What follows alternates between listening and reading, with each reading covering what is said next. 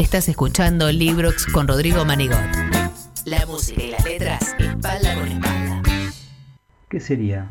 ¿1985? Yo estaba loco con la radio, mejor dicho, con la FM. En casa de mis abuelos me quedaba despierto hasta la madrugada, escuchando a bajo volumen Omar Serazuelo en el tren fantasma. Grababa mis cassettes con la música que me gustaba. La luz azul del amplificador Fisher parecía el tablero de un avión mientras cruzaba la noche. Quería terminar el secundario y empezar el ISER. Por eso fui con amigos una noche a Radio del Plata. Había pedido permiso a la producción del programa de uno de mis ídolos, el negro Albornoz.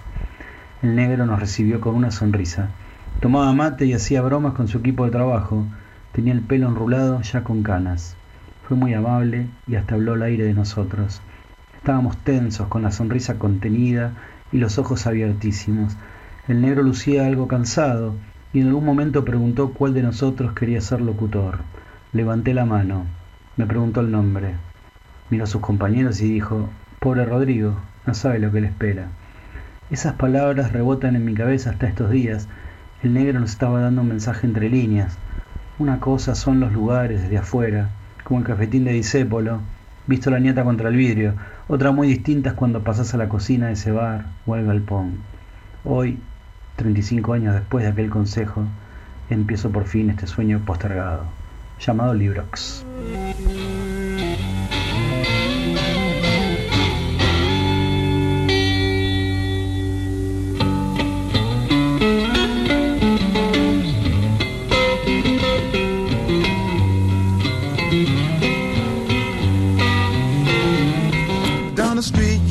Her scream, you're a disgrace. And she slams the door in his drunken face. And now he stands outside, and all the neighbors start to gossip and drool. He cries, oh girl, you must be mad. What happened to the sweet love you and me had? Against the door he leans and starts a scene, and his tears fall and burn a garden green. And so castles made of sand fall in the sea eventually. A little Indian brave who before he was ten played war games in the woods with his Indian friends. And he built a dream that when he grew up he would be a fearless warrior, Indian chief. Many moons passed, and more the dream grew stronger till tomorrow he would sing his first war song and fight his first battle. But something went wrong. Surprise attack killed him in his sleep that night. And so castles made of sand melts into the sea. Eventually.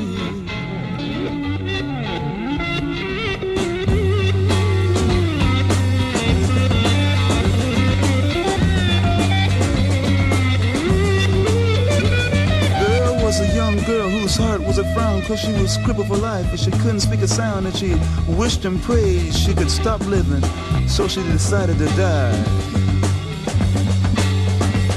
she drew a wheelchair to the edge of the shore and to her legs she smiled, you won't hurt me no more.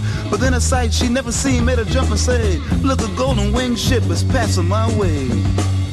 And it really didn't have to stop. It just kept on going. And so castles made of sand slips into the sea eventually.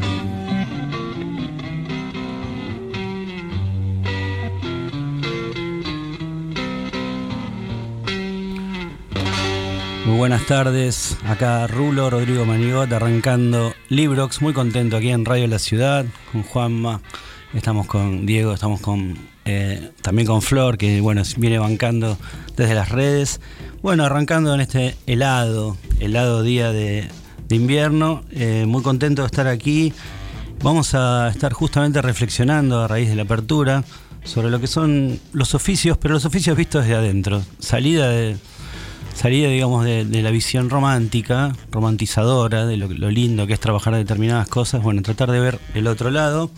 La consigna a la que nos podés mandar, perdón, que nos puedes mandar eh, es justamente, ¿alguna vez estuviste cansado, podrido de tu oficio? Vamos a estar recibiendo tus mensajes en el 116-926-5570 Bueno, en este comienzo eh, tuve la idea de hablar o de intentar conocer y conversar con gente que no conozco personalmente, pero sí me interesa mucho lo que hacen, lo que escriben. Vamos a estar en contacto hoy con muy lindos invitados. Juan Pablo Fernández de los Acorazado Potemkin, una, gran, una de las grandes bandas para mí del momento. Vamos a hablar con eh, también Mariana Michi, que viene a ganar la Bienal el año pasado, un concurso que es muy difícil, casi imposible de ganar, este, del que he participado del otro lado, como, bueno, como coach de las nuevas bandas y los nuevos solistas, y también eh, he formado parte de la Bienal del año pasado, justamente haciendo el taller de canciones. Hablando de taller de canciones, vamos a analizar también muchísimos temas donde los músicos, eh, bueno, justamente narran, eh, y los poetas también, narran su cansancio de su oficio y ese cansancio también se vuelve canción, se vuelve poesía. Bueno, vamos a también hablar con Juana Guiaimo. Vamos a intentar surcir esa grieta que existe, eterna, entre los músicos y los críticos. Vamos a intentar, eh, bueno, siempre me impresionó mucho saber eh, cómo piensan, cómo leen el rock, las canciones, cómo, cómo también se alimentan de literatura. Así que bueno, estos son algunos de, los temas que vamos a tratar hoy en Librox aquí, eh, pero bueno, venimos del viento helado y vamos hacia el viento helado con Rosario Blefari.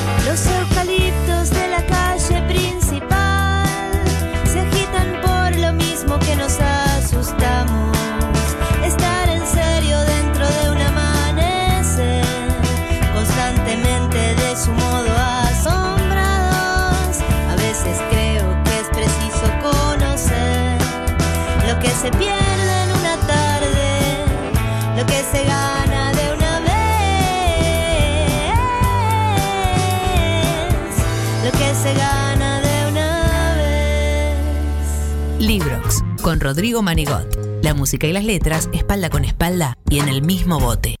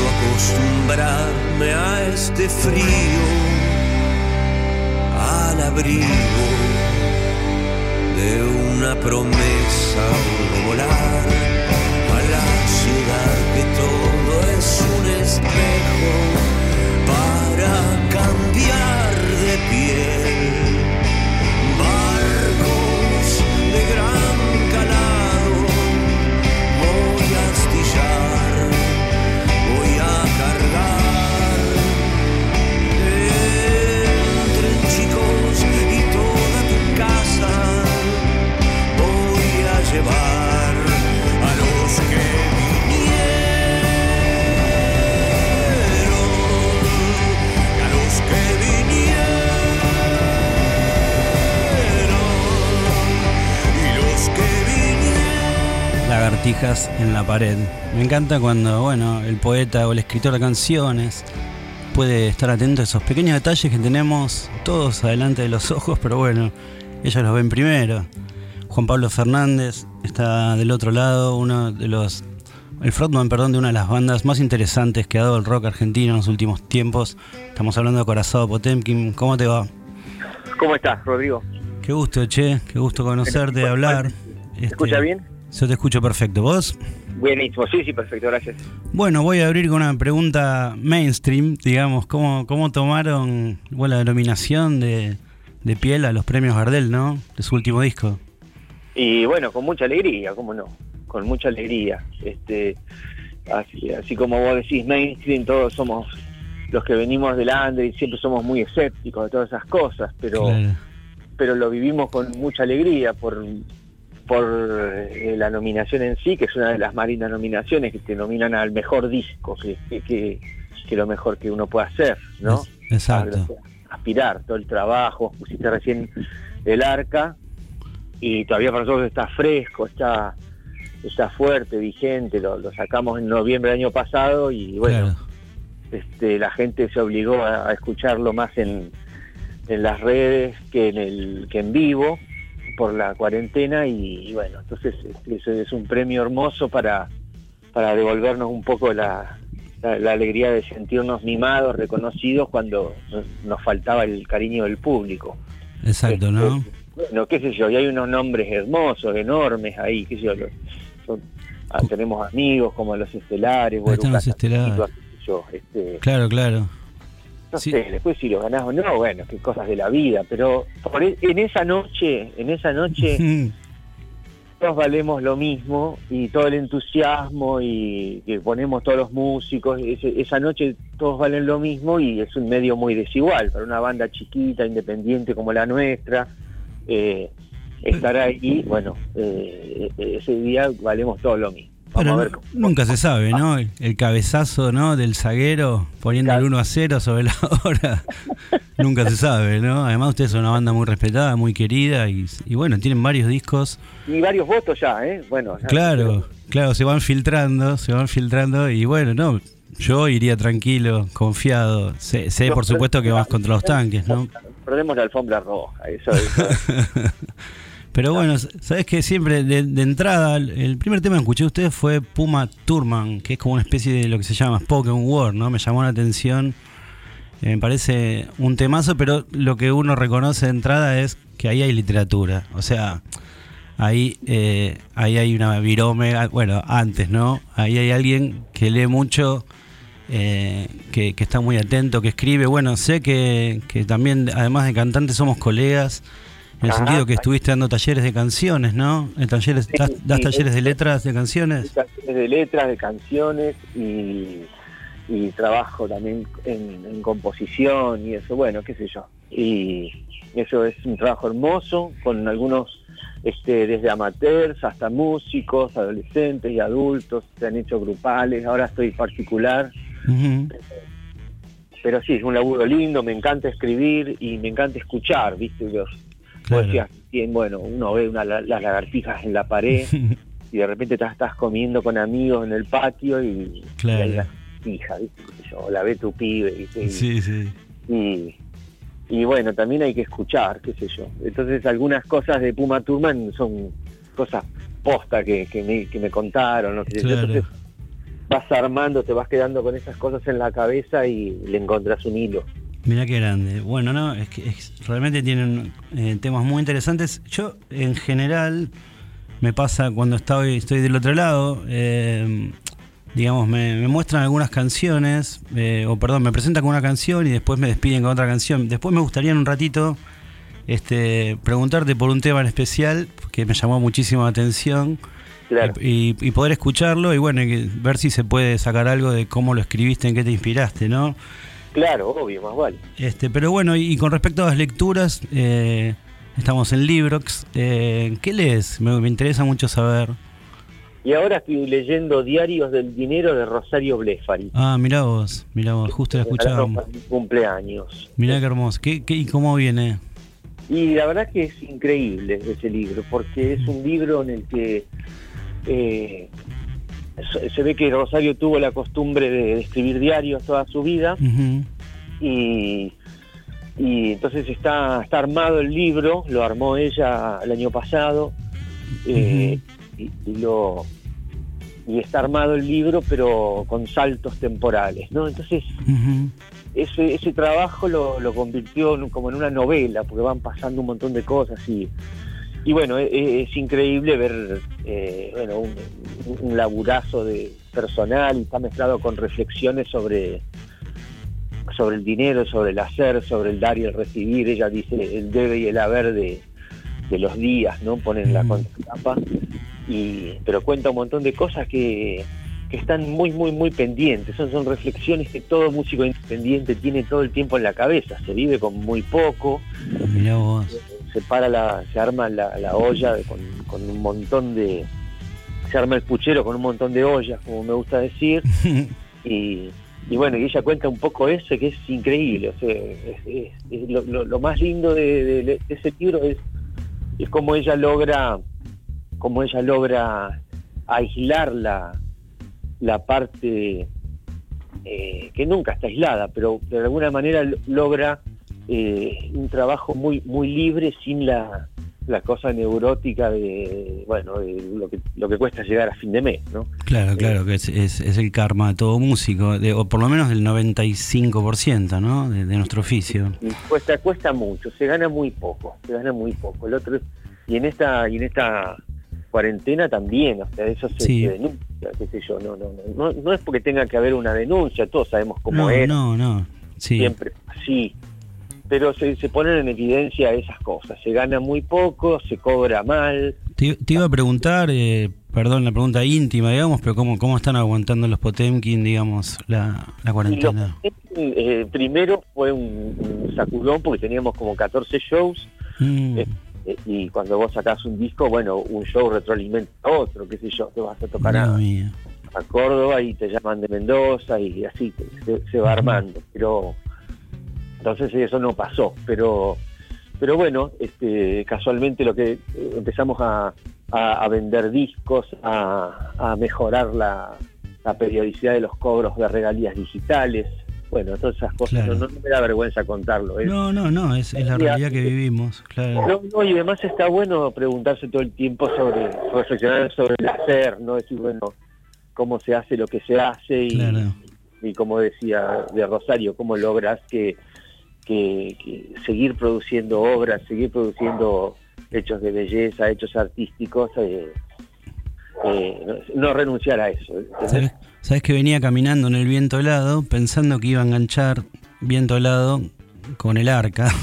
bueno, así que estas cosas eh, de, de gust- justo pasar un tema de Rosario y que vos estés leyendo Rosario me parece algo muy hermoso. Sí, Este, y además también pensaba sobre el rock independiente, digamos, ¿no? Que en, en realidad, bueno, te cuento, ¿no? nosotros tam- tenemos una compañía, pero yo siempre digo que nunca dejamos de ser independientes, porque siempre te la tenés que arreglar vos solo, a veces con Claro. más apoyo, hay que ser sincero, pero bueno, muchísimas veces no. Este, pero venía pensando también eh, qué explosión del indie extraordinaria, sobre todo en los últimos 15 años, 20 años, ¿no? Este, y, y en ese sentido, ¿no? Pienso que todavía están lejos de ser una panacea, pero las redes como empujan, ¿no? y las redes empujan, este, como mínimo eh, vale lo mismo un clic a, a la nota que de, de un blog de un amigo o, o el flyer de tu show que la nota de Clarín. Estás a un clic de distancia de cada cosa, ¿entendés? Entonces, claro, claro. entonces, de, alguna, man- de alguna manera, bueno, lo- los músicos independientes siempre laburamos medio en red, Claro, es- me parece que siempre salimos mejor parados de las crisis, porque sí, porque todo una todo un compromiso de, de laburo con la gente, con los productores de las distintas provincias, con, claro, con medios, bueno, este, bueno, vos que me llames, o sea, hay un montón de gente que, claro, claro. está, que está cerca, que no se olvida, que, que está escuchando y para la cual la música significa algo más que comprar un disco para regalar o ir a ver el show de una banda extranjera que viene eh, cada tanto a un festival grande, ¿entendés? O sea, el claro. público del rock independiente es un público que todo el tiempo está comprando cosas, escuchando, capaz sigue una banda, capaz sigue a otra, pero Sí, sí, sí. y en las provincias ni hablar eso. Mira vos, mira vos. Sí, bueno, eh, justamente cuando murió Rosario Blefari, consulté con un montón de amigos, músicos de toda la vida y no la conocía a nadie. Al principio me entristecí, ¿viste? Pero después dije, no, eh, son constelaciones, o sea, sería hermoso que fuera más conocida. Pensé, Depende de los ámbitos. Yo, claro.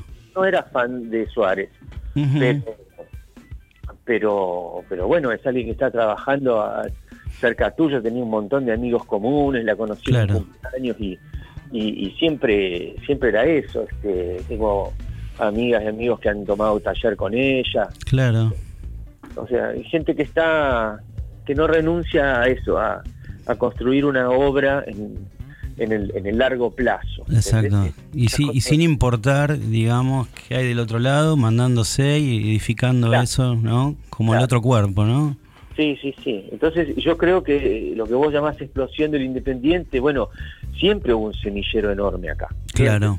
Desde, desde aquella onda que decíamos antes del nuevo rock argentino, allá Claro. por los 90, al- pasando por La Plata, y después movimientos en Córdoba, en Rosario, siempre hay un montón de bandas por ahí, este, y entonces este Claro, pienso, la- perdón que, perdón que te pise, ¿eh?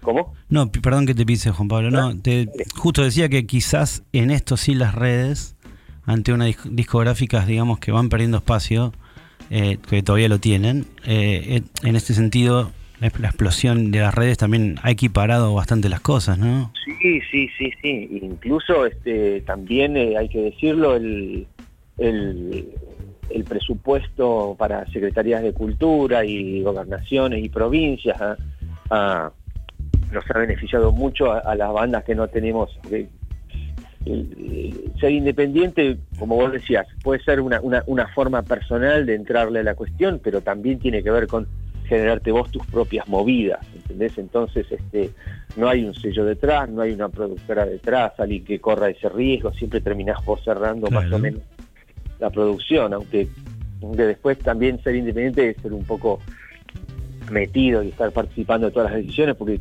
uno siente como que todo forma parte de la estética de la banda, qué sé yo. Sí, sí, por supuesto. Se percibe mucho en el sonido, en las tapas, en las letras. Claro, exacto, eso, eso mismo. Entonces, este, lo que hace todo ese trabajo en red de las bandas, con la gente alrededor y las redes en sí, sí, se potenció un montón. Bueno, me parece... Yo, yo creo que es un, es un gran momento. Después, Sí. bueno, tenemos que... Lo que yo creo que la gente gana muy poco, esa es la conclusión. No, es tremendo, es tremendo. Yo te- el- la frase del bajista de mi banda, Lucas, una persona hermosísima, siempre dice que difícil, la música es muy difícil, Me parece tan sencillo, pero qué difícil que es la música. Pero bueno, tiene otras cosas, ¿no? No, Eh, es hermoso, es hermoso y, es una, una- una forma hermosa de- también de, de vincularse y este, no sé, hay gente que le gusta ir a bailar, a mí de pibe me gusta ir a ver bandas, siempre fue así. Claro, claro, Este, claro. Está en entonces- nuestro ADN, ¿no? Te, te quería, Claro. te quería llevar al taller de letras de canciones. Esta canción la- la- se la paso mucho a mis alumnos, me parece un flash. Vamos a escucharla, vamos a escucharla y me gustaría ver, porque me asombra lo que escribiste aquí. A ver, Tiros al aire, tiros a la pared, tiros al tiros a la pared.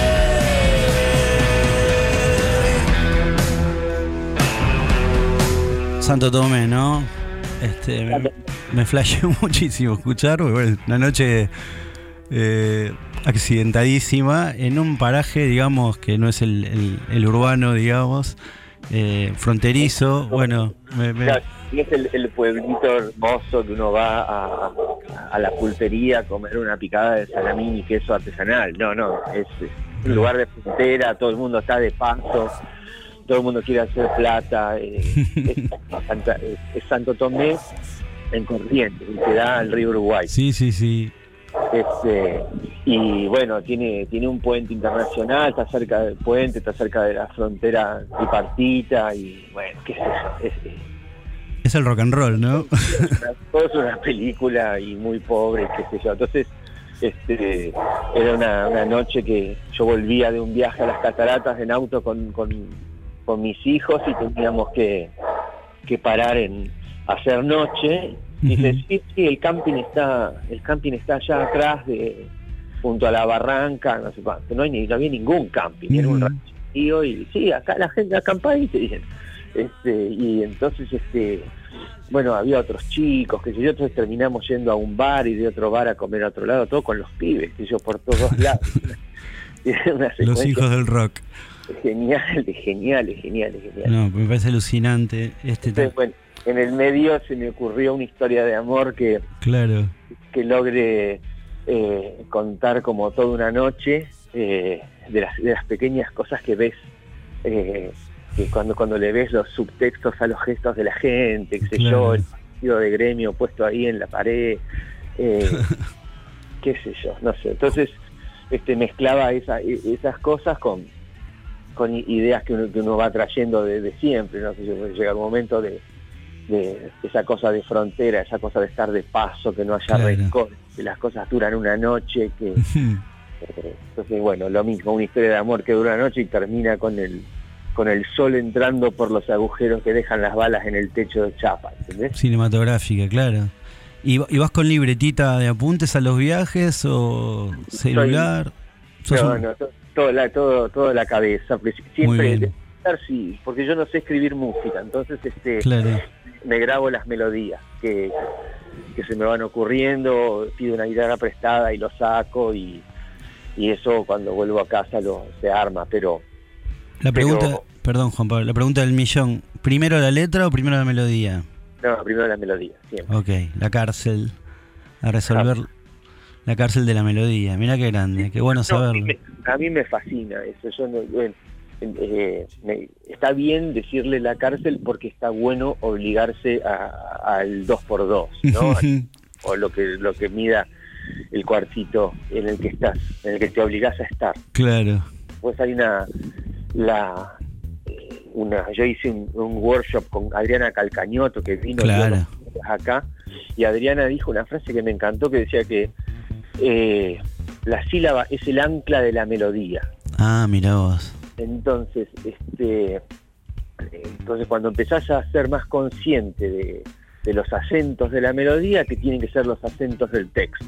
Mira vos. Por ejemplo, este, estábamos terminando una letra eh, en, no sé si el arca la que pasaste recién o la encandilada que es con Lulo, Lulo me decía, no, no, pero tenés que terminarlo con una palabra aguda porque Claro. la frase tiene que terminar en agudo, porque es la, es la última la que se estira es la última sílaba, bueno. Entonces todas esas cosas las íbamos haciendo y Mirá qué interesante. te obligás, pero que que tiene que ver cuando tenés muy ensayada y muy fijada una melodía, bueno, vos lo sabés. Claro, Eh, claro, pero me, eh, me súper interesa. No sé, yo, yo he compuesto con amigos, por ejemplo, hay una canción Pintura Interior, Es la que tengo elegida para, para despedir, digamos, en un ratito, pero esa letra Mirá, no es estamos esa- telepáticamente, sí, sí, ya lo sé, me contó Ceci, estamos telepáticamente eh, unidos. Eh, abrimos con Blefari y estás leyendo Blefari y justo había preparado pintura interior. ¿Me decías? Las rimas de la vida, como dice Dolina. Exacto. Eh, Entonces lo que vos haces, eh, lo que yo hice en ese momento era decirle, bueno, ya yo necesito una letra que sea el, el primer verso de 7, el segundo de 11, el tercero de 6, el Genial. tercero de 11 de vuelta y así, y así. Y me lo mandó clavado. Claro. Y entonces agarré la guitarra y lo canté directo, de Qué una. belleza, qué belleza lo que contás, es lo que trato todos los todos los días con mis hermosos alumnos que seguramente están muchísimos del otro lado escuchando. Eh, Exacto, y sí. Este, y so- sos de respetar las acentuaciones, digamos, o sea, no, no se dice telefonó, ni viromé, ni, ni santo tome, ¿no? No, no se dice, no, No, se no. dice. Eso es un, un- yo creo que es un vicio que tenía el, el folk rock. De, Sí. Claro, la cosa más folk que traían los León Gieco, eh, los este, Claro, vos- claro. De, de toda esa época. La banda de los caballos cansados. Claro, entonces venía como yo creo que respetando demasiado la, la, la forma de componer norteamericana y Claro. por eso siempre eh, nos dicen que parecemos medios tangueros, porque terminamos cantando con el acento de cómo se habla. Entonces, terminás fraseando, terminás fraseando como Morris, como Miguel Cantilo. Claro, como- a- anda a enganchar a Homero Espósito o Homero Mansi acentuando mal, ¿no? No, claro, claro, es así. Bueno, Guatahualpa, ¿no? Eh, che, un placerazo hablar con vos para ir cerrando la nota. Diga. Eh, nada, justamente otra cosa me llamó eh, muy eh, muchísimo la atención y me parece muy hermosa también que habla de ustedes humanamente. Es eh, que siendo vos la autoridad lírica de la banda, abren el juego, a- abrís el juego hacia, bueno, hacia tus propios compañeros y también la gente que no forma parte de la banda, ¿no? Como eh, Safiotti, Sí, eh, José. José, Safiotti, la, la poeta, o bueno, esta, esta canción que a mí me encantaba, que también eh, me hacía evocar al Tata Cedrón, ponele, en el, el modo en que vos cantás, ¿no? Eh, un, un modo tanguero. Bueno, me, me parece muy lindo que digas algo al respecto de, de bueno, justamente vamos a, a cerrar con pintura interior, pero es muy interesante que sean también tan, tan democráticos en ese sentido. Sí, hay que, hay que abrirse y también hay que tener la, eh, la, la humildad de saber, bueno, esto yo no lo hubiera podido escribir, por ejemplo. ¿no? Eh, a mí me hubiera... En general los covers, la mayoría de los covers son canciones que uno le hubiera gustado hacer, ¿viste? Entonces, este... Y, y con las letras pasa lo mismo. Este, la letra de Mundo Lego de Josefina Safiotti, que es una poeta argentina, eh, se... Eh, ¿Cómo se llama? Eh, porteña, de Villa Ballester, Sí, sí. eh, eh, hizo eh, Villa Ballester o Aedo. Ah, bueno, por acá. Sí, me- parece que, no sé si me tengo que preguntar exactamente, me, me estoy confundiendo. Bueno, pero la cuestión es que eh, escribió unas cosas hermosas, durísimas, que uno jamás hubiera podido escribir con una sensibilidad hermosa y Claro. te dan ganas de honrar eso, de celebrarlo, de que eh, de querer tener una letra de, de ella en la banda, después Yayo lo mismo, Yayo, Yayo Cáceres, Sí, sí. correntino, correntino de Curuzucuatiacha, Ah, mira vos. y es un actor y director consagrado en, Qué en. España, está viviendo en España hace muchos años, tiene una compañía que se llama Ron Lala para el que lo quiera seguir, Ok. genial este. Pero sí, sí, y también, porque además pasa también entre nosotros mucho eso, o sea, somos muy abiertos y siempre te da ganas de, de tener, de abrir un poco, de que haya otras voces, ¿no? Mira vos. Bueno, Además- no, me parece de verdad admirable, muy interesante. Vamos a in- intentar implementarlo en mi banda, que donde tengo el monopolio y, y realmente es algo que me vengo cuestionando fuera de, de la banda y también en terapia. Pero bueno, Juan Pablo, No, y después hay otra cuestión que ahora lo hicimos, que era, eh, además, abrir lo de las letras también en, en- en la autoría compartida por Sadaí. claro. Sí, sí, sí. Eso genera como un desfasaje, de repente todos trabajamos en las bandas y Sí, sí, sí. Porque yo hice más letras cobro más, entonces No, El- uno, uno de los temas centrales de mi terapia en algunos años. No, pero hay que hacerlo, hay que hacerlo y bueno, este, Lulo no escribe, pero había traído temas, entonces por ejemplo decía, ¿cómo va? ¿Cómo este tema lo trajo Lulo? ¿Cómo va a cobrar menos? Claro. Entonces, son esas cosas que terminan siendo, eh, la burocracia te obliga a, Sí, sí, sí. a pensar. Este, entonces, este, eh, me parece que, que está buenísimo y que además y- incentiva cuanto, no, no solamente por cobrar, sino por ese, ese mínimo reconocimiento, decir, bueno, lo que yo quería retratar, que tenía ganas de escribir sobre esto, está ahí también. Claro, quedó plasmado, quedó plasmado. Juan Pablo, te agradezco muchísimo esta hermosa comunicación. Igual eh, a Ceci, que divina, realmente un amor en todas las conversaciones que tuvimos para conseguir esta nota. Saludos a los Potemkin, les deseo muchísima Mert para, para bueno, para los Gardel que tanto se merecen. Este, hay un montón de bandas amigas ahí, así que a varios les voy a decir lo mismo, pero bueno, eh, ustedes realmente son una banda que me llama muchísimo la atención, son muy buenos y además tienen esta suerte, obviamente antes de la pandemia, de venir creciendo a nivel convocatoria, ¿no? Claro, claro. Sí, sí, sí, veníamos, sí, veníamos tocando en, en lindos lugares, este, y, y también, bueno, te tenés que obligar también un poco, ¿no? Este, sí, bueno, Mm. tengo ganas de abrirlo un poco más, de hacer convocatorias más importantes. Claro. Este, es hermoso tocar todos los fines de semana, pero también eh, es, es lindo generarle la expectativa a la gente de y, y uno mismo también este, poner las, todas las naves juntas en una dirección y decir, bueno, vamos todos, paramos de tocar dos meses, tres meses para tocar en, en un lugar más grande y que la convocatoria sea mayor y que sea una fiesta para todos. Ya iré, ya iré a verlo con mi amiguísimo Javi, fanático de ustedes, que siempre me, invita a ver a los Potemkin, ya los estaré yendo a ver. Che, te mando un abrazo gigante y la mejor para, para todos los pibes. Nos vemos Este, pronto, Juan Pablo. Un gusto Ojalá. conversar, ¿eh? Gracias, Rodrigo, por, por la conversación. No, a vos.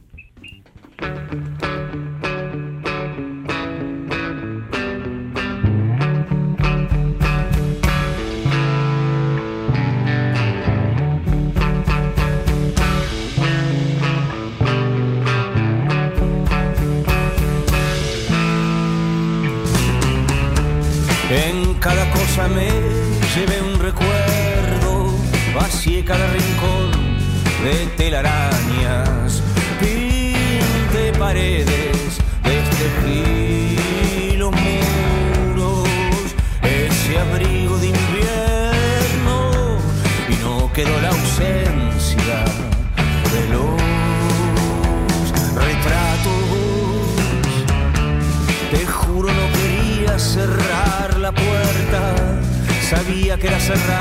también la historia que te trajo a mí aquella noche, noche de estrellas fugaces, milagros que salpican el horizonte.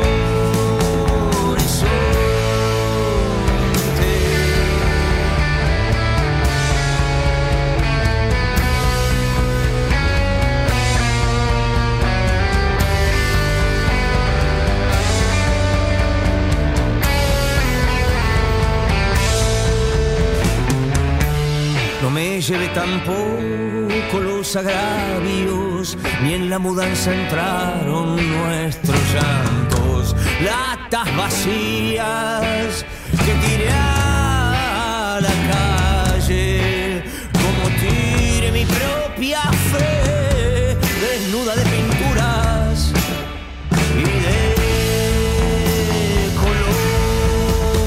colores. Cerré la puerta al fin, y se trababa un algo en el cerrojo. Algo del corazón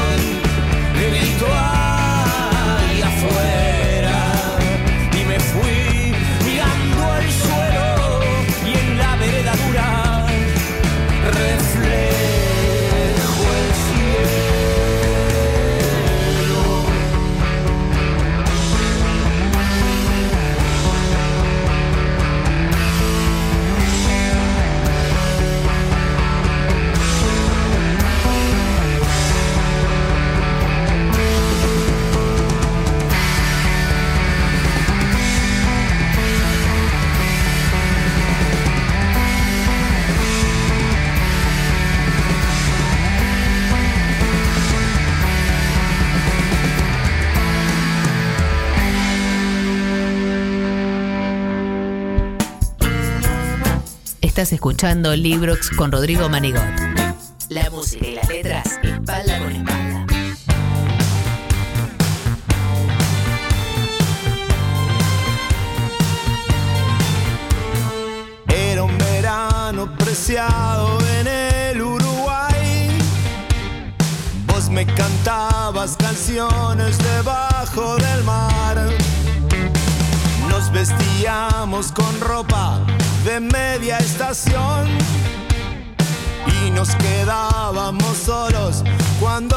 Cuando se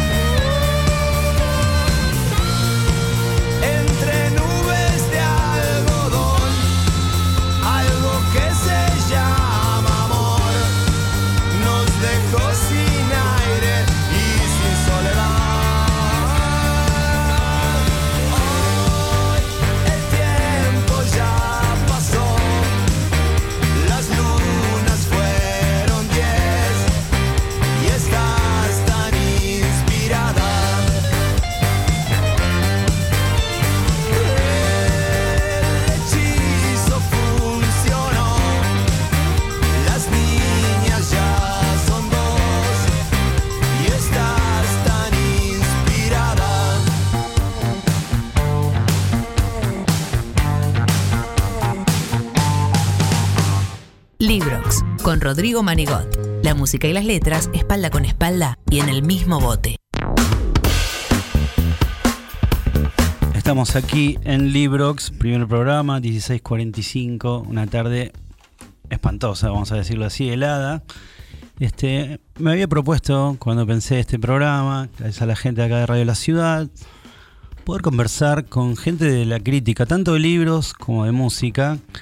Bueno, estuve siguiendo, un, sigo un montón de gente, este, quiero llamar a varios, pero bueno, para este primer programa había pensado en Juana Giaimo, a quien leo muy seguido en Twitter, me parece muy interesante lo que escribe, me parece muy interesante, eh, me parece sobre todo sorprendente, y esto hay que blanquearlo, ¿no? Eh, la cantidad de música que escucho, mucho más que los músicos, creo yo, a decir verdad.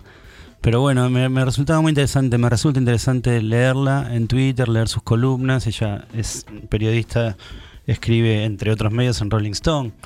Este, ¿Estás allí, Juana? Hola Rodrigo, acá estoy. ¿Cómo te va? ¿Todo bien? Todo bien. ¿Estudias letras o estudiaste letras? ¿Te recibiste?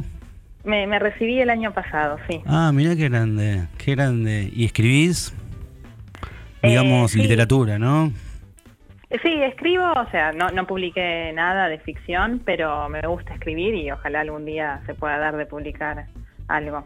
Bueno, bueno, me, me interesa muchísimo leerte. He leído algunas polémicas también interesantes. Obviamente, Twitter es una red social de la polémica, pero entonces también eh, a veces trato de leerte porque escribís mucho en inglés y yo estoy estudiando inglés como en la secundaria. Este, eh, pero, eh, pero bueno, me cuesta un poco a veces, pero sí eh, te voy siguiendo y hay una nota que me, me voló la cabeza que- sobre la que me gustaría hablar, que es poptimista versus rockismo. Este, Sí. sos una poptimista, ¿no? Sí, sí, sí. Sí, en realidad, bueno, esa es una discusión que se da en, en la crítica musical desde hace ya varios años, décadas, y me parece como una, una discusión muy, muy interesante, ¿no? Que puede dar a debates eh, lindos, que, Sí, sí. que no se trata de, de enfrentar pop contra rock, sino que tiene que ver más con cómo uno analiza la música y, y su contexto, ¿no? Como una mirada optimista tiene que ver más con eso, con, con tener en cuenta eh, el contexto, con revalorizar por ahí los géneros populares. Eh, Sí, sí, me, y me no quedar, Perdón. sí, no. No, no, no te preocupes, no, iba a decir, y no quedarse tanto en, en el pasado, viste que está mucho esta, esta idea de eh, ho- hoy en día ya no, no hay nada bueno, el rock murió, todos estos discursos que, que por ahí son muy, muy estrechos, sí. No, está, está más probable que esté muerto o, o en punto de el que los enuncia en general, porque la verdad que la cantidad de música hermosísima que, que está saliendo por todos lados, esta explosión de música hermosa que hay. Bueno, estamos en Argentina y puedo hablar de Argentina, ¿no? ¿Qué, qué música te gusta a vos, Juana, de, de lo que está haciendo aquí hoy? Eh, de la que está haciendo acá, eh, bueno, de discos este año me gusta mucho el, el de Barbie Recanati, me parece Ajá. que sacó, para los que le gustan el rock, creo que se llama Ubicación en Tiempo Real. Y es un disco bellísimo, realmente muy muy de, de guitarras, con un, con un lindo eh, sonido. Me, me parece como un, un gran logro para ella, venía más de, de un sonido punk, ¿no? en su banda sí. Utopians y acá hizo, creo que terminó de, de, de girar más hacia el rock Claro. y alejarse un poco del punk. Mira vos, mira vos.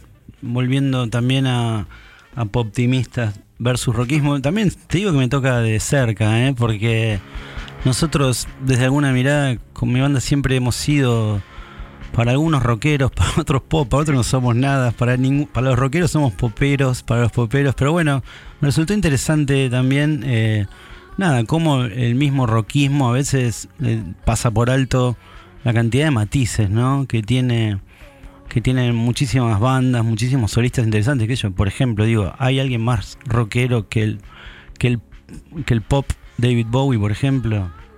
Claro, tal cual.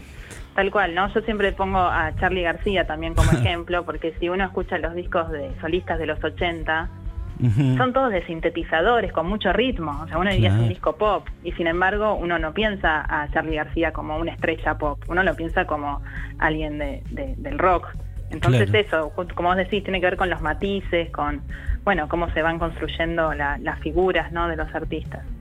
Mira vos. Otra cosa que me interesó, bueno, hace poco salió el segundo disco de, de una de las grandes apariciones musicalmente hablando, ¿no? De- del rock argentino o de la canción argentina, que es para mi modo de ver, Luca Bocci, ¿no?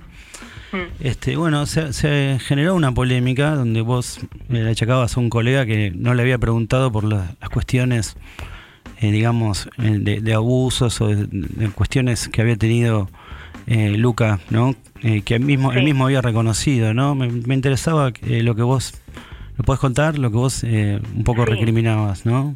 Sí, bueno, Luca Bocci es un artista que hace un par de años tuvo eh, acusaciones de, de abuso sexual de varias chicas y bueno, volvió nuevamente a, a su carrera musical este año con un disco eh, y salió una entrevista en la cual como medio que se lo plantea como eh, una figura más bien abierta, él habla un poco de, eh, de que no se siente eh, atado a, a- a ser hombre, como bueno, con ese tipo de, Sí, de experiencia y como que me, me sorprendía mucho que, que no se le pregunte nada al respecto y que en cambio se lo se lo perfile a él como justamente eso, como alguien me pareció un poco hipócrita, por decirlo de alguna forma. claro. Claro, puede, puede Como- ser. Hay, hay, hay mu- muchos colegas por ahí deconstruidos en el mensaje, pero no puede ser así, ¿no? No, no en los en los actos de la vida, ¿no? Sí, sí, o sea, como que no es necesario, como yo siempre pienso esto, que no es necesario, no, no, no digo que no hay que entrevistarlo, hay que eliminarlo de, No. de- del mundo, porque no, pero sí, bueno, reconocer que, que hubo un conflicto ahí, Claro. que por ahí ese conflicto del pasado está en tensión con, con esta nueva imagen que quiere armar él. Ok. Bueno, sí, sí me había parecido piola. Este, me parecía además valiente también de tu parte poder plantearlo. Este, elegiste, te pedí que eligieras un par de canciones. Eh, quiero hacer esto un poco, digamos, con los entrevistados, ¿no? De, de escu- de escuchar la canción que eligieron y, y después preguntarte, por supuesto, por qué elegiste. Vamos a escuchar esta belleza de Juana Molina.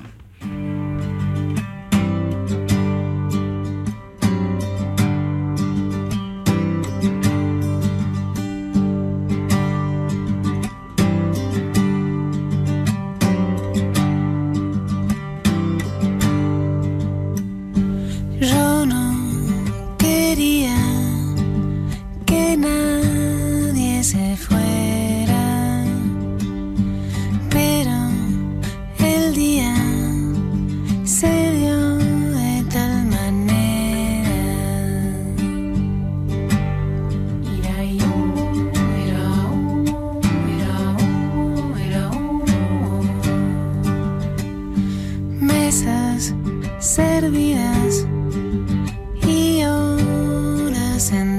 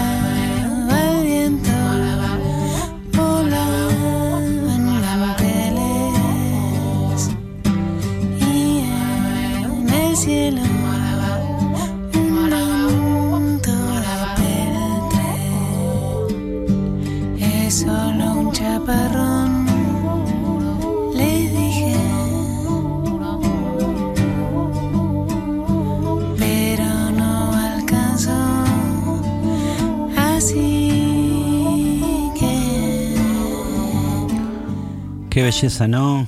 Juana, eh, ¿me contás Sí. por qué, nos contás por qué elegiste ah, esta canción Sama Corta de Juana Molina? Eh, sí, bueno, soy muy, me gusta mucho lo que hace Juana Molina. eh, me parece que tiene una discografía bellísima para, para seguir. Esta canción es del tercer disco, que se llama Tres Uy. Cosas.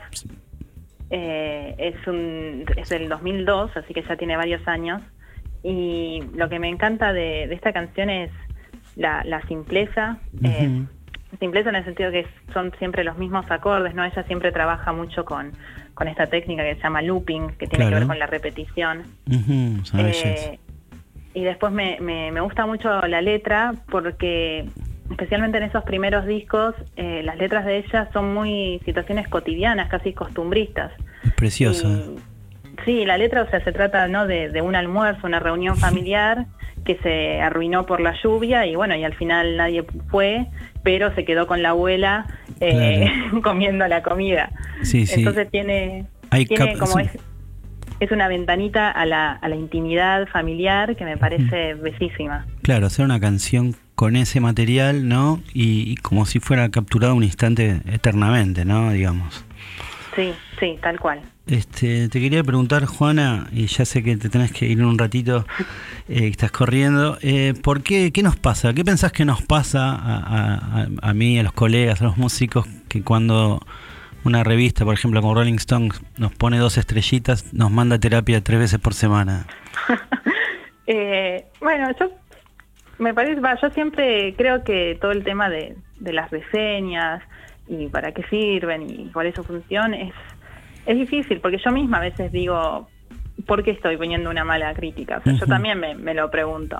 Eh, y para mí lo mejor que, que puede pasar es que haya plura- pluralidad de voces y que así como haya una reseña negativa, también pueda haber eh, una positiva. Claro. Eh, pero yo entiendo que se sientan, los músicos se sientan lastimados con eso, porque yo también creo que me sentiría lastimado si alguien me dice, che, esto no me gusta. Claro. Eh, entonces, por eso, me parece que, y creo que igual hoy en día, por ejemplo, ya hay muchos muchas publicaciones que dejaron de poner puntuación, Ah, ya sea con estrellas o de 1 al 10, hay muchas que ya dejaron de hacerlo, porque efectivamente poner una nota como si estuvieran en el colegio, no por ahí no es lo mejor, por ahí es mucho más interesante el análisis que se puede hacer con las palabras más que el numerito. Exacto, sí, sí. Des- Desde este lado del mostrador también uno eh, piensa eso que vos estás diciendo. Qué bueno que lo digas vos, ¿no?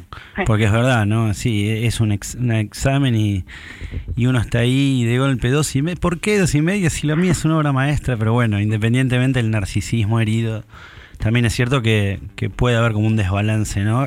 Hay, debe haber habido colegas tuyos, ¿no? Pienso que, haya- que quizás hayan usufructuado por ahí esa situación también un poquito, ¿no? Pregunto, pregunto. Pero bueno, bueno, Juana, este, nada, también eh, me gusta mucho tu, tu mirada eh, sobre, sobre un montón de eh, música que eh, siempre el rock miró de reojo, como si hubiera cosas que, que están bien y otras que están mal, ¿no? Sí. Eh, y bueno, y me gustó muchísimo para ir cerrando esta nota, eh, una canción que elegiste también, eh, voy a pronunciarlo, perdón, Alex, Alex and Wanter. ¿Sí está bien? ¿Cuántas Sí, sí, estrellas es- mi inglés? Dos y medio mi inglés.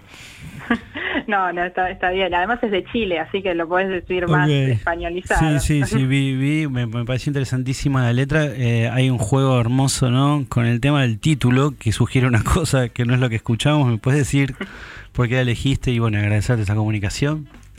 Sí, eh, bueno, eh, estaba, justo este año estuve escuchando mucho sus canciones y me di cuenta, justo va bastante bien con lo que estamos viendo, que él menciona muchas veces el fin del mundo en sus letras. Todo el tiempo aparece el fin del mundo muy apocalíptico. Sí. Y me pareció en esta canción que es muy lindo cómo aparece el apocalipsis en, en relación al, al fin de una relación, ¿no? Como que parece que si se termina una relación, bueno, está, eh, dice, no, que alguien me abrace, que me quiero despedir porque el mundo se acaba si no tengo un amor como el tuyo. Claro. Eh, Sí, sí, sí. y, y bueno, y esta idea, ¿no? De que cuando termina algo, uno ya no tiene ni ganas de volver a empezar y pasar nuevamente por lo mismo. Exacto. Es, Eh, es interesantísima esa idea. Sí. Bueno. Sí, y, y bueno, me, me parece a mí una canción también muy muy linda, todo el disco es hermoso, se llama Amiga, eh, y es un disco más bien político, es muy lindo porque mezcla la política, pero también con mucha intimidad, entonces creo que ha- habla de, de la política, pero desde lo, la- desde lo introspe- introspectivo y desde los vínculos, y eso Claro. me parece muy muy lindo. Bueno, bueno. Te agradezco muchísimo. eh, No, a vos.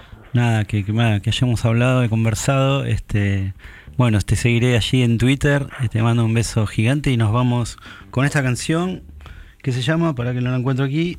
eh, perdón, decímelo vos. Intentarlo todo de Intentarlo todo de nuevo.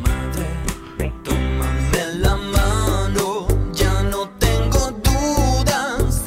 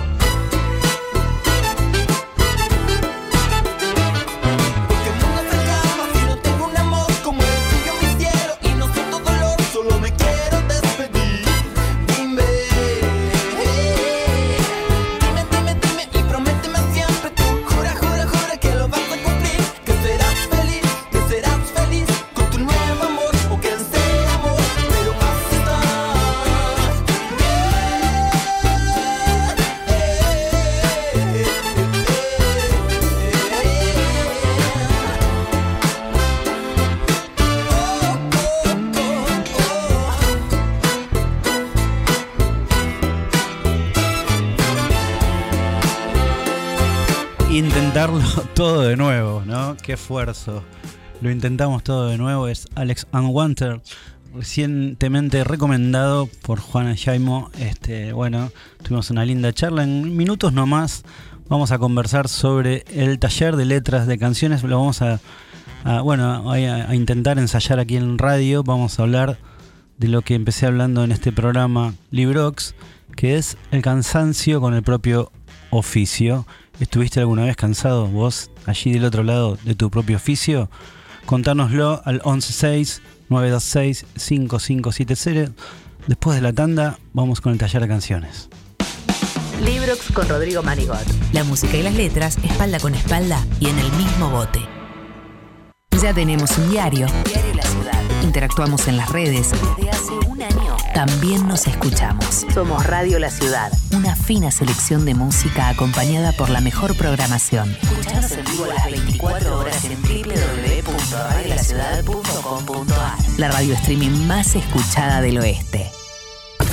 Cinco Esquinas, productora audiovisual. Cinco Esquinas, productora audiovisual. Productora audiovisual. Filmación, fotografía y diseño profesional. Ofrecemos un servicio de alta calidad. 15 años, bodas y todo tipo de eventos. Todo tipo de eventos. Transmisiones streaming.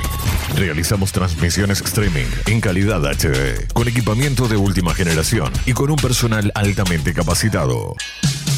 Comunicate 5 esquinas productora arroba gmail.com o a través del 15 54 90 35 16 15 54 90 35 16 Filmación, fotografía y diseño profesional. Somos la productora líder en transmisión streaming y eventos en zona oeste. 5 esquinas productora audiovisual. Porque hay momentos en la vida que son únicos e irrepetibles. Ya tenemos un diario. Diario La Ciudad. Interactuamos en las redes. Desde hace un año. También nos escuchamos. Somos Radio La Ciudad. Una fina selección de música acompañada por la mejor programación. Escuchanos en vivo las 24 horas en www.radiolaciudad.com.ar. La radio streaming más escuchada del oeste. Lo que se dice en todos lados no es todo lo que se dice. Radio La Ciudad. Otra cultura es posible.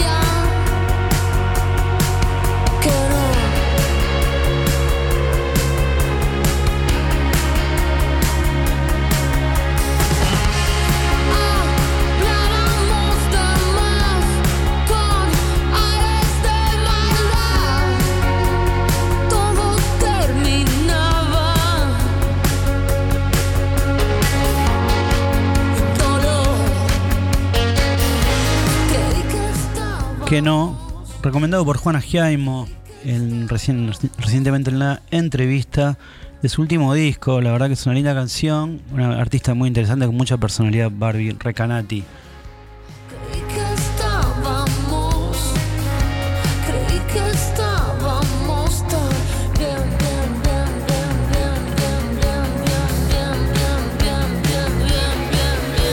Librox con Rodrigo Manigot. La música y las letras, espalda con espalda y en el mismo bote.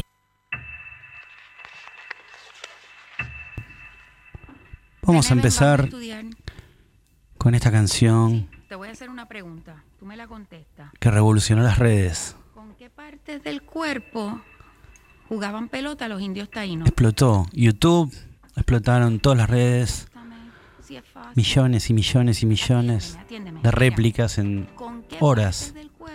Con esta canción que generó mucha polémica, con un residente mirando a cámara y contándonos que no lo está pasando bien en el lugar en el que está. Muslos y cadera, cabeza, rodilla, muslos y cadera, cabeza, rodilla, muslos y cadera, cabeza, rodilla, muslos y Desde pequeño quería ser beisbolista, no llegué así que aprendí a batear hits por encima de una pista. Volví a tomar alcohol en mi despacho. Escribo bien sobrio, pero escribo mejor borracho.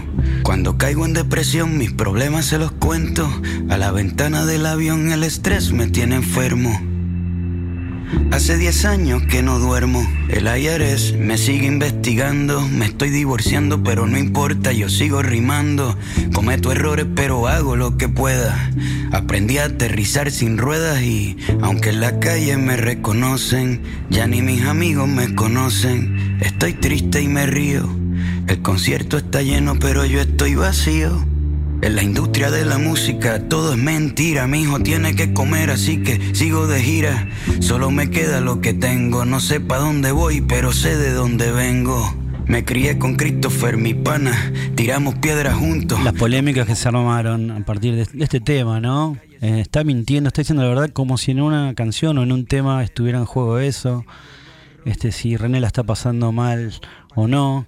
Este, bueno, nada, me pareció interesante eh, para empezar el taller hoy por la radio, pensar en este eje temático, que es el cansancio con el propio oficio, sea cierto, sea no, ¿qué importa? Lo que importa básicamente es que es un tema que ya está planteado en muchísimas canciones.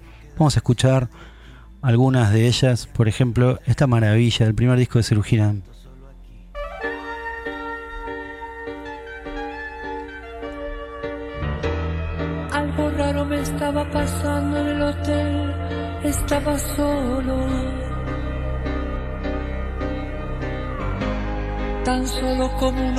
Veces de.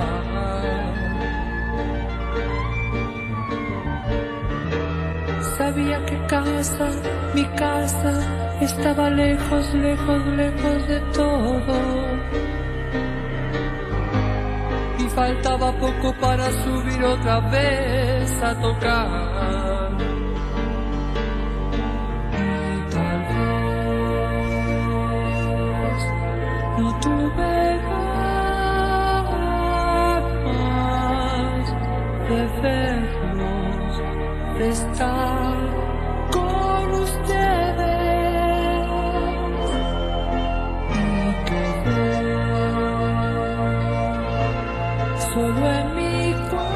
García o Charlie García, hablando de dos tópicos que va a repetir a lo largo de su obra, ¿no?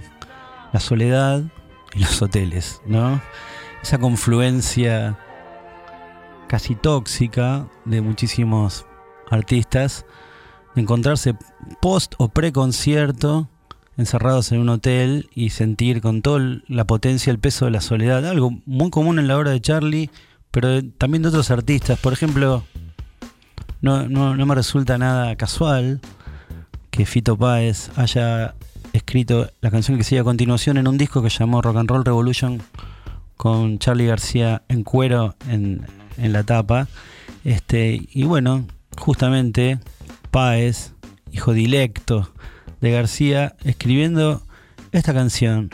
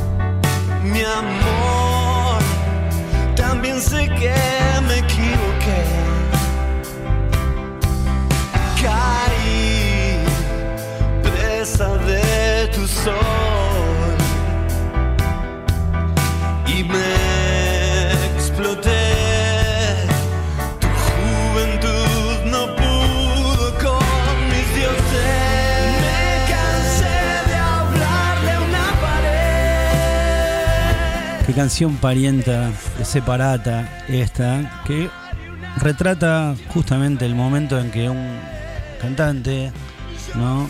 tiene que salir a actuar a la noche, se explota la noche anterior, este, porque bueno, su mujer, su amor, lo dejó, y hay que salir a actuar en medio de una tremenda debacle personal. Nos ha pasado a todos. Me resulta muy interesante esta canción, además de que me parece muy bonita y tiene un video extraordinario y una frase final con la que alguna vez bromeé en las giras de ella tan cargosa. La frase final dice, llamen a los músicos, no voy a la prueba. Era uno de mis gags a veces. Este, pero bueno, parece muy interesante este, este lugar casi mítico del rock, el hotel. El hotel en gira.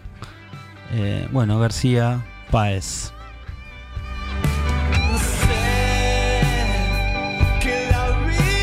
Así.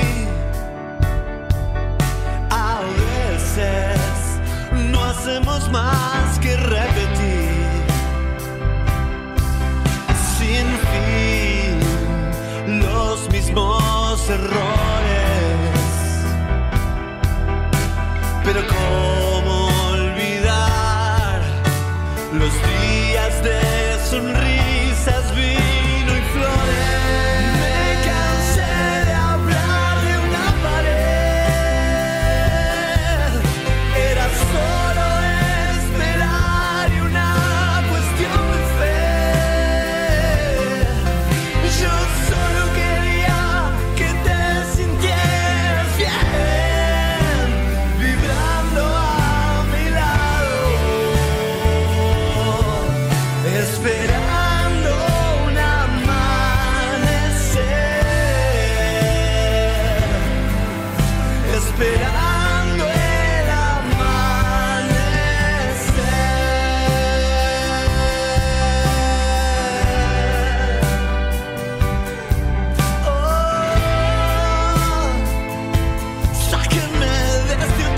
Sáquenme de este hotel, dice Fito.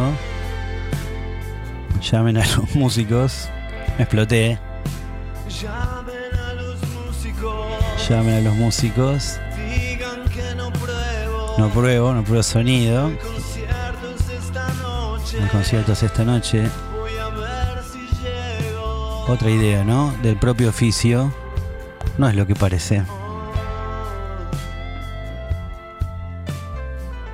Tenemos un diario. Diario La Ciudad. Interactuamos en las redes. Desde hace un año. También nos escuchamos. Somos Radio La Ciudad. Una fina selección de música acompañada por la mejor programación. Escuchanos en vivo las 24 horas en www.radiolaciudad.com.ar La radio streaming más escuchada del oeste. Librox. Con Rodrigo Manigot. La música y las letras, espalda con espalda y en el mismo bote.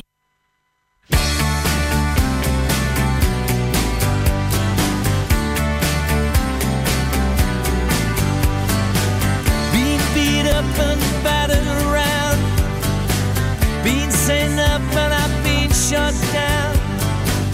You're the best thing that I've ever found. Handle me with care. Reputation's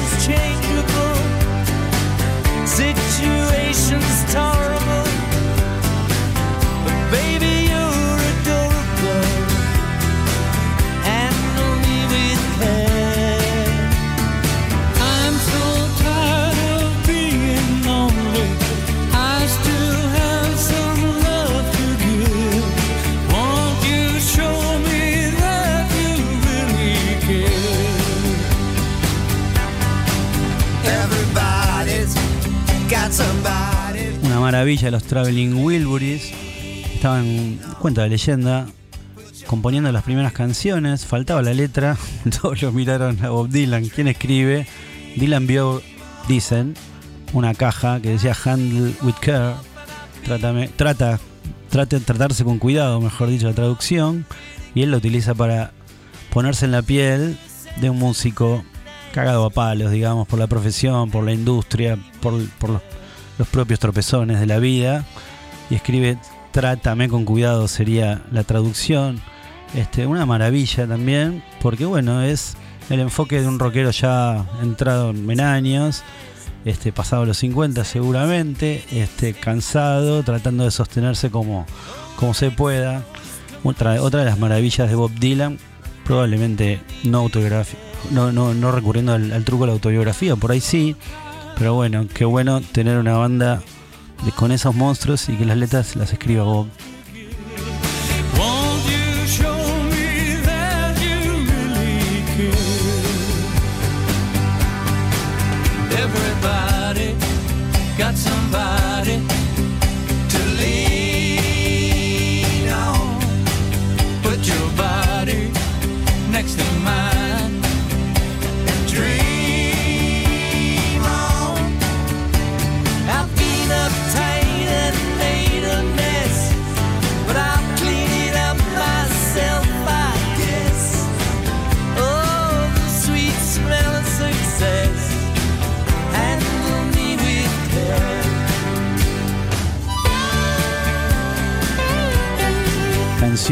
Que en la prehistoria de mi vida canté con los corazones solitarios.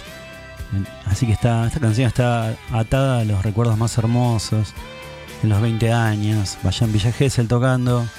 Igual que la canción que sigue a continuación, digamos, que, creo que tuvo una versión en cine muy literal.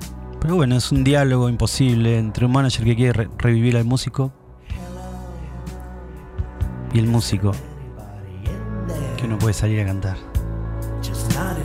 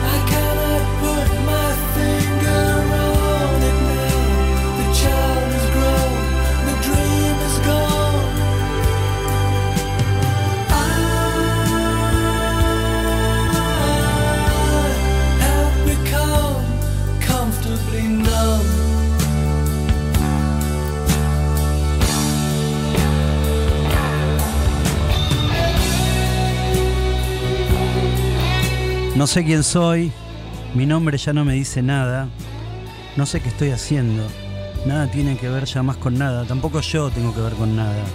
Digo yo, por decirlo de algún modo, es un poema de idea Vilariño, pero podría ser tranquilamente lo que dice ese cantante que no puede salir a escena, que tratan de reanimar en la canción y en la película.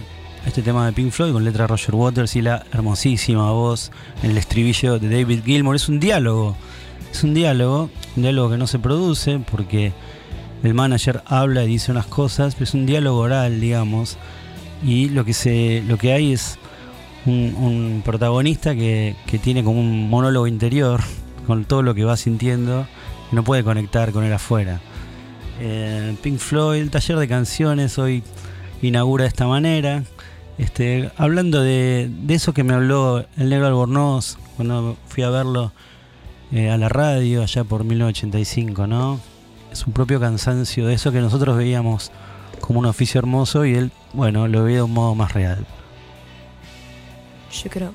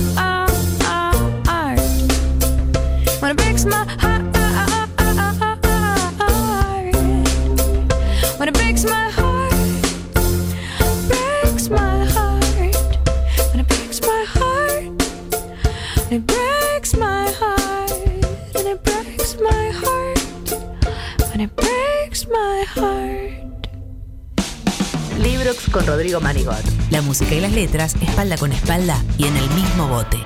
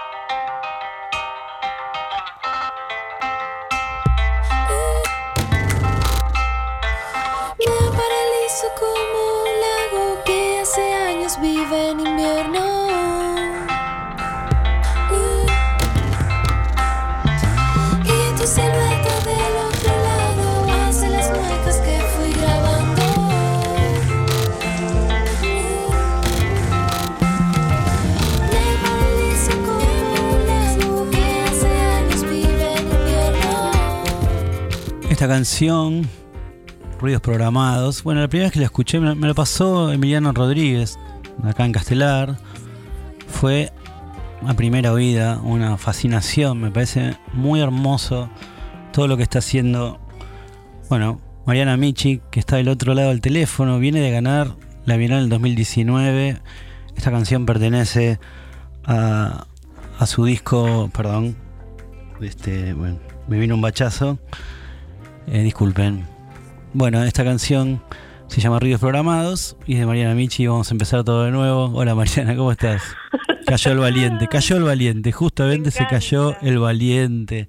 Me Ahí encanta, estoy. me encanta que empieces así, me encanta. No. Me gusta, te gusta hablar con vos.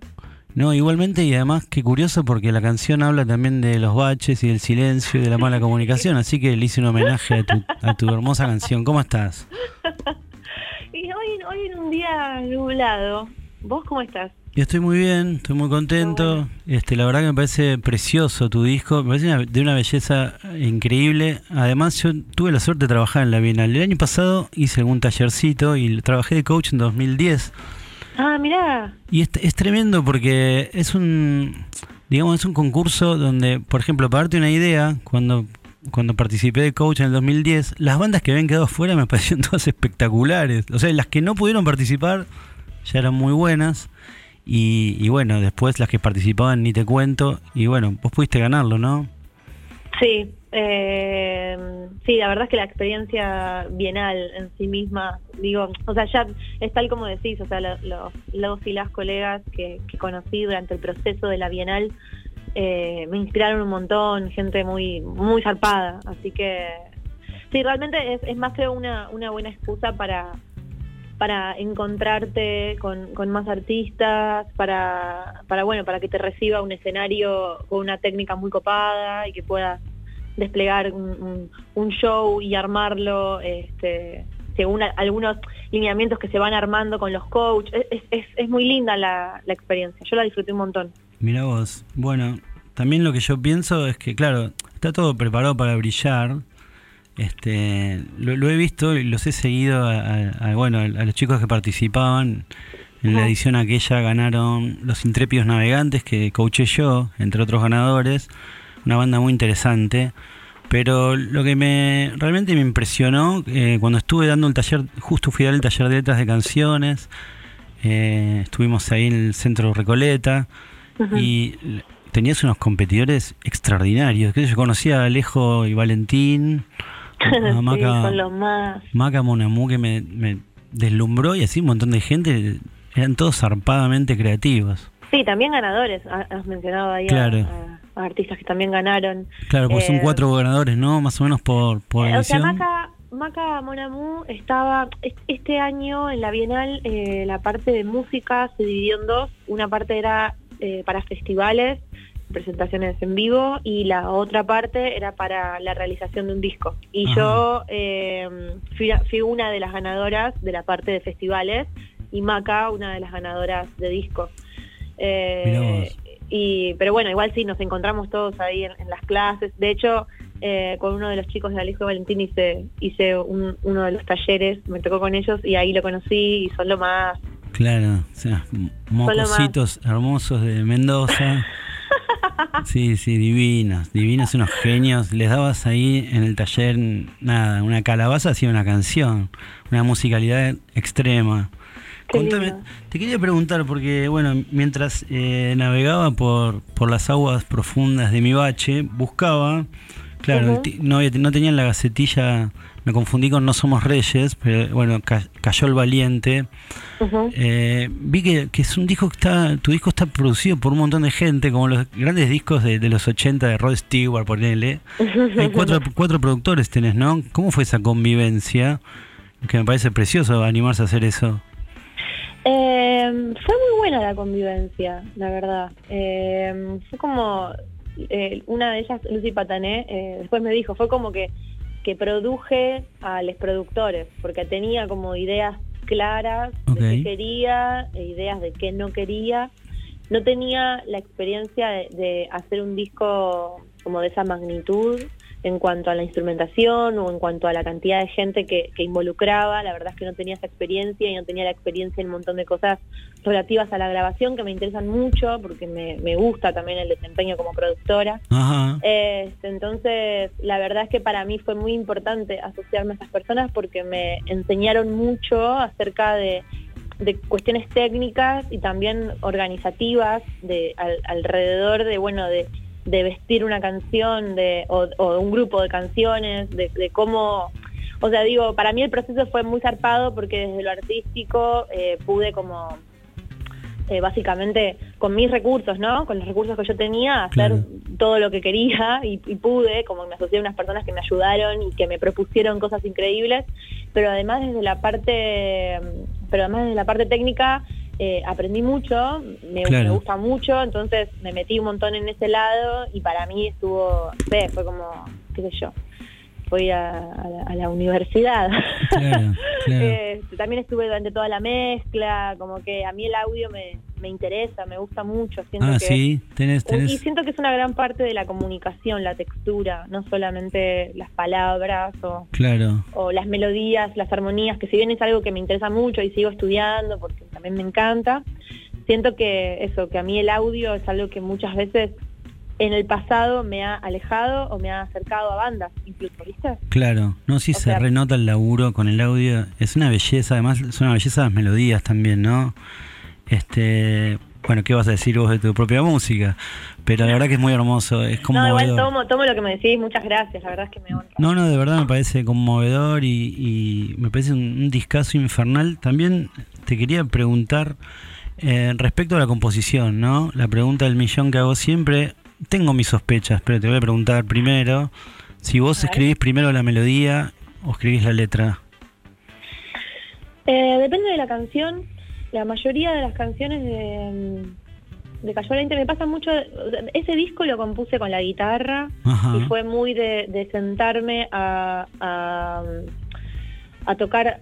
O sea, muchas de las canciones esas también aparecieron cuando estaba aprendiendo a tocar la guitarra, como son temas algunos muy viejos. Entonces también era como un poco la como la mente de principiante de poner los dedos en cualquier lado y a partir de eso empezar a, a- a- a sentir como Claro. qué bordes me gustan o qué, cómo, cómo se conducen las cosas y como que eso me sirve un montón y a partir de esa guía empezar a cantar melodías pero muy basada en, la- en las cuestiones armónicas, ¿no? Claro. Y después como que la segunda vuelta, los temas que son más nuevos como, como ruidos programados y demás, fueron más en base a la, a la improvisación de melodías con letras, eh, improvisar como un poco balbuceando y un poco dando Claro. letras y demás, y después terminar de hacer como la, la escritura final de la lírica, que eso me pasó bastante en No Somos Reyes, tuve que escribir muchas letras, incluso después de haber grabado al- al- algunas bases. Ok. ponerle, no sé, con Marino, me pasó, bueno, igual Marino es, es un ejemplo muy distinto, muy raro. Eh, esa canción la produjo Nahuel Briones y era una canción que, que yo la había hecho en base a un poema de Jaime Sabines. Ah, mira vos, claro. Y bueno, y era un poema, es un poema increíble, hermoso. Hice una adaptación de ese poema para hacer una canción. Claro. Estaba ahí copada con, con la estudiando los modos antiguos y entonces tipo tenía que hacer canciones con cada modo y hice una canción en modo lidio, que en Claro, este modo está marino. y, y bueno, nada, de cuestión que, que usé esa letra más que nada como para hacer la canción. Bueno, cuestión que la canción me gustó mucho y dije, bueno, la grabo para el disco, ya fue. Y cuando la grabé, eh, me enteré que tenía que pedir permiso para Claro. usar ese poema porque no es una canción versionada, sino que era una letra de otra persona. Yo obviamente iba a poner ese, ese crédito, obviamente que iba a poner ese crédito, lo iba a incluir, pero no sabía No, no. que pedir permiso para usar un poema. Es, es muy Bueno, está, pedí el permiso y no me lo dieron. La familia... Ah, ¿no te lo familia- dieron? No, la familia que heredó los derechos me lo había dado, pero la editorial eh, no.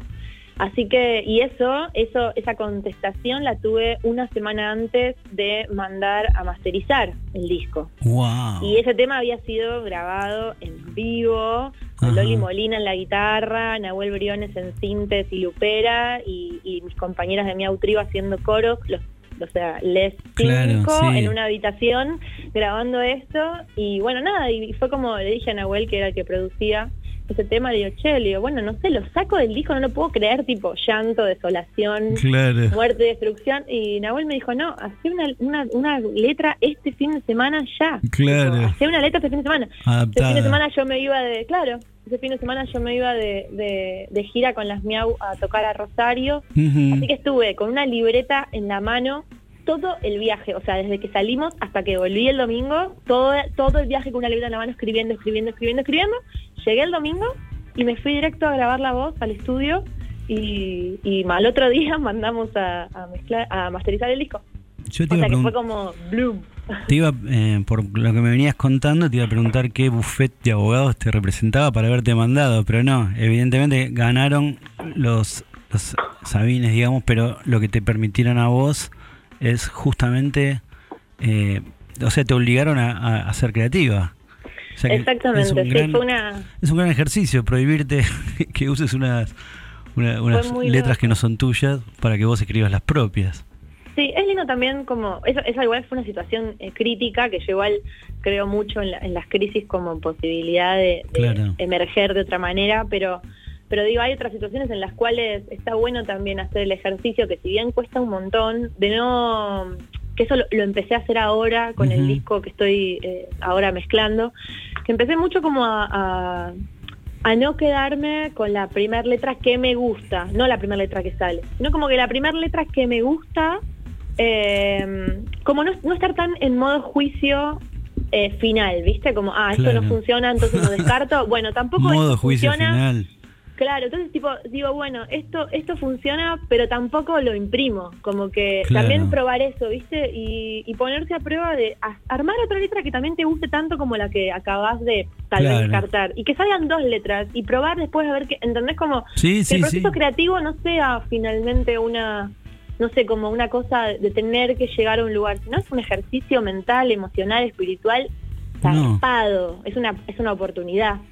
De todas formas, cuando me parece hermoso lo que decís, pero cuando vos tenés la certeza de que estás, digamos, en términos futboleros, perdón, si Sí. se, un cuando metiste el zapatazo al ángulo lo sentís, ¿no? Ahí sí que no, no, digamos, cuando escribiste una, una letra que realmente sentís que es lo que va ahí, ahí no te pones a escribir dos o, o también. No, ahora en este disco último lo hice en algunas canciones para un poco para jugar, porque también estaba en, en- Claro. cuarentena. Sí, sí. Había que generar actividades, eh, un poco para jugar y un poco también para para poner en duda lo que lo que sale primero, ¿viste? Como, bueno, ok, hice un todo un disco así.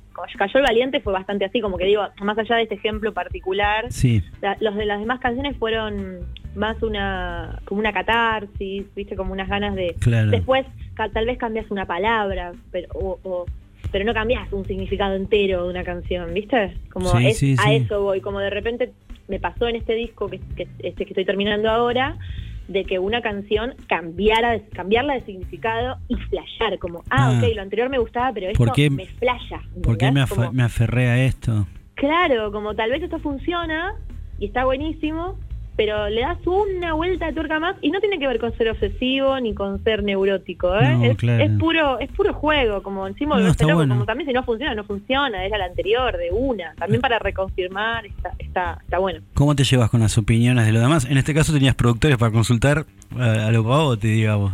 ¿Cómo te llevas cuando te dicen esta letra me gusta y no la, no la toques? ¿O ¿Les haces caso o haces caso a tu corazón? Eh, es loco, las opiniones no me importan tanto. Me pasa más con, con, el, con el reconocimiento, ¿viste? Como Sí. que me gusta me gusta muchísimo trabajar en grupo, muchísimo. Claro, se O sea, nota. Básicamente, en realidad, no me gusta trabajar sola, te diría. Ah, mira. Eh, o sea, digo, el momento de la composición y demás, y lo hago sola. La producción la hago sola, como todo eso me encanta. Sí, sí.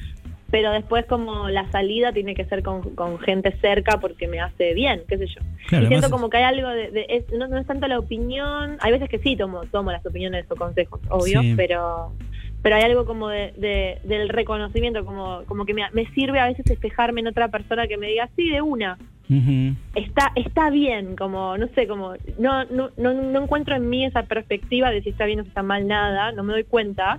Sí. Bueno, digo en el arte, ¿no? Claro, claro. Y entonces de repente que alguien venga y me diga, sí, está bien, anda, metele a fondo con esto. Es como, wow, qué bueno, dale, voy. Y teniendo de productora también a Lucy Patané, que es una de las estrellas, digamos, en este momento, eh, no sé Sí. si le va a gustar a ella que diga palabra estrella, pero digamos, una de las productoras más reconocidas. Estrello. Claro, o estrelle, digamos, teniéndola ella, eh, ¿cómo es la voz de ella, en su opinión? ¿Cómo la tomás? Porque es una, una persona no muy respetada en este momento, con muchísimo peso. Sí, totalmente. Y bueno, o sea, yo también la llamé a ella porque, eh, porque confiaba Claro. absolutamente, como para tener ganas de trabajar con alguien, es como, Claro, claro. bueno, no es solamente que me gusta trabajar con alguien, entonces me asocio con cualquier persona, no, la llamé a ella porque porque la admiro un montón, porque además de admirarla, soy fan de su, de su musicalidad Claro. y de, y de su persona. Ella es muy adorable y, y hace que, que el trabajo sea hermoso, como que es muy lindo compartir con ella música, muy, muy lindo. Mira qué lindo. Te iba a- quería escuchar porque, bueno, por mi oficio en general, te reciben con una canción propia y te despiden con una propia. Pero quiero en el medio, antes de cerrar esta nota, escuchar esta canción que me llamó poderosamente la atención, que se llama justamente No Somos Reyes. Ok.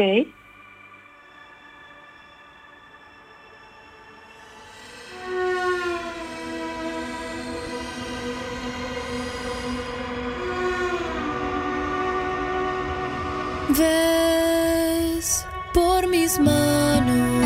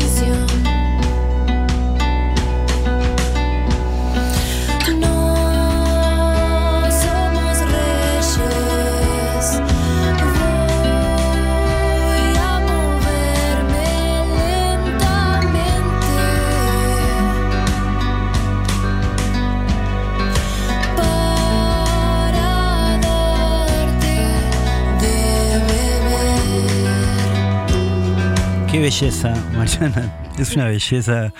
Acá me miran los técnicos, digamos, productores, como diciendo, ¿qué es esta maravilla? Bueno, Ay, muchas gracias. te quería preguntar, una pregunta muy técnica, ¿eh? De taller de letras de canciones. ¿Quién narra en primera persona? ¿Cómo? No entendí la pregunta otra vez. ¿Quién está hablando en la canción? ¿Quién es el narrador? ¿Me explico? ¿Quién está hablando? Eh, ¿Es un personaje parecido a vos? ¿Es una persona que inventaste? ¿Es un hombre? Soy yo, soy yo. Ok, ok. Sí, en, es- en ese caso soy yo en un momento. Ok, so- eh, sos de usar, digamos, eh, la vida como un borrador. ¿Va para tu canción? Eh, soy de usar mucho, creo que mi inconsciente para como, como anotador, ¿no? Claro. Me parece. Pero la, la propia experiencia, digamos, va a parar ahí. porque Recién, por ejemplo, escuchábamos, eh, escuché hace un tiempito a, a Fito o a Charlie, que bueno, ellos viven algo, se toman un café o, o nada, o se cortan con algo y mañana sale la canción café o la canción corte. ¿Me explico? ¿Tenés una relación tan directa en la- a la hora de escribir con tu experiencia o, o son más de jugar y de inventar cosas? Eh, todavía no me... O sea, la verdad es que es un deseo poder como ir al, al terreno de la invención o de, no sé, como una Claro. cuestión así más ficción, ¿no? Me dan muchas ganas de que en algún momento me pase. Creo que si le doy lugar a lo que está sucediéndome ahora, puede ser que pasen otras cosas después. Ahora siento que, que mi inclinación es como más introspectiva, como que sí hay algo de, de, de bus- no, no es tanto de buscar, sino de encontrarme Claro. con, con emociones y las y las cuento, esto que te digo como, como en el- en el inconsciente o este surrealismo en las letras, eh, me aparece porque también tengo muchos sueños, sueño muchas cosas y, los guiones son medio extraños. Claro. ¿Los anotás? Entonces, Tomás, eh, tenés, tenés la, nota de los sueños, sí, también me los acuerdo, me acuerdo mucho. Claro. Y en esa época, este, nada, muchas cosas que aparecen en ese, en esa canción tienen que ver con, con símbolos que aparecieron en, en los sueños. y Ok. que los, los, los extrapolé, los saqué. Claro. Sí, sí, sí. No, bueno, me- la verdad me parece una- de una belleza descomunal. Te súper felicito. Además te felicito porque también me, eh, me encanta que, que no solo estás con tu disco, sino que ten- tenés tus otros proyectos. O sea, no solo con tu proyecto personal, sino que además forma parte. ¿Cómo te llevas co- con esa con esa parte tuya de estar en Miau, en Mugre, digamos, en varios No, me lugares a llevo la vez? excelente, me encanta. Yo me, me aburro fácil, me aburro rápido, ¿viste? Necesito... Sos hiperactiva, necesito- veo. soy muy hiperactiva y necesito necesito como dos cosas en el trabajo, siento. No, tres. Que sea profundo, que, mm, que sea divertido y que sea en grupo modo familia. Ok, sos gregaria, sos, que- sos gregaria a full. A donde voy hago familia, me gusta, Mirá ¿viste? qué Como grande. que sí, sí, me gusta mucho. Bueno, la verdad que un placerazo hablar con vos, escuchar tu música. Hay un montón de gente que te va a ir descubriendo cada vez más porque es muy lindo lo que haces. Este, bueno, nada, aus- auspició Baches Manigot. Te quería mandar un beso gigante. Nos vamos, nos vamos a ir con un tema, creo que es de Kevin Johansen, ¿no? Fin de fiesta puede ser. Ay, sí, hermosa canción. Están ahí las miau, bueno, estaban ahí an- anotados. Este, nada, un placer de verdad eh, hablar con vos y te voy a contar, no sé si te acordás algo. A ver. Una vez en Sadaik, un señor te dijo, es muy hermoso lo que haces. porque no sí. me pasa seguido eso. No, bueno, pero te va, te va a pasar cada vez más, Mariana. Es muy lindo lo que haces, de verdad. Es alucinante. Y, y bueno, te deseo lo mejor. Bueno, este, gracias. nos andaremos cruzando por ahí, por Sadaik. o Bueno, ahora bueno, cuando se pueda, cuando se pueda iremos a tomar un café y charlaremos, porque toda la parte de los libros no nos hablamos nada. Bueno, podemos hablar, tenemos un minutito ahí, si me están diciendo acá, eh, porque me quedó acá anotado. Con, Sí. ¿Cómo te llevas con los libros? Como dice un amigo, ¿usás? Uso, uso libros, sí, eh, uso y recomiendo. Y, y también creo que igual esta parte me encanta porque no, no la verdad es que no, no pensé mucho. ¿Qué tenés ahora? ¿Qué estás leyendo ahora? Estaba corriendo el pedo porque eh, y yo soy estoy muy fanática de, de Mario Lebrero. Claro. Y, y estoy, le- o sea, estoy como en una especie de emprendimiento de leer absolutamente todo lo suyo. Ah, Acabo, no lo estoy leyendo en orden porque ya no empecé en orden, así que fue como ya fue, voy a ir leyendo de una manera holística, tipo lo que vaya sintiendo. Y terminé ahora durante la cuarentena eh, la novela luminosa y Ah, el claro. vacío. bueno. Bueno, sí, sí, todo el mundo habla de la novela. No la leí, la novela Luminosa es un- su gran, es uno de sus grandes trabajos. Sí, el último. de Muy hecho. bien. Bueno, Y, y nada, lo recomiendo mucho. bueno, ahora sí me hacen señas. eh, un placer, en serio, hablar con vos. Te deseo lo mejor, de verdad. Muy divino. el lo que el haces. 17 de septiembre Ah, hay un streaming, así que voy a voy a invitarles a que nada, a que participen de él. Va a ser una experiencia muy hermosa. Lo filmé y grabé en vivo Ajá. en, Niceto, Niceto vacío, recibiéndome a mí y al equipo. Está Julieta Para- Venegas, Loli Molina, Iván Llave, sí. leí. Muy sí, hay bueno. unos, unas invitadas increíbles, así que ya están las entradas a la venta. Genial. en, en mi Instagram está el link por Pathline. Y, Mariana Michi 17. presenta La Paz obligada por streaming en Niceto el jueves 17 de septiembre. Vamos a estar ahí. Exactamente. Realmente muy hermoso lo que haces, Mariana. Le- lo- Muchas gracias, Éxitos y estamos en contacto. Mil gracias, te mando un abrazo enorme. Ya sé, terminó, ya sé, va la gente, ya sé lo que me vas a decir. Que no hay que llorar, que son cosas que pasan y yo siempre lloré por no reír.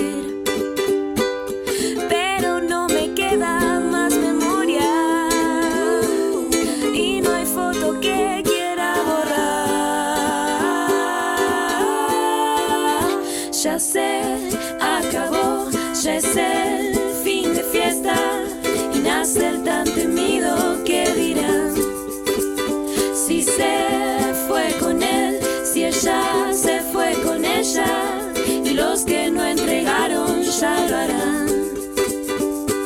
Si la vida Fin de fiesta, las Miau con Mariana Michi, también ahí como integrante de este grupo vocal precioso, precioso, en una onda de jazz de los años 20-30. Bueno, fin de fiesta, terminó el programa, para mí ha sido una fiesta poder estar aquí en Radio de la Ciudad haciendo Librox por primera vez.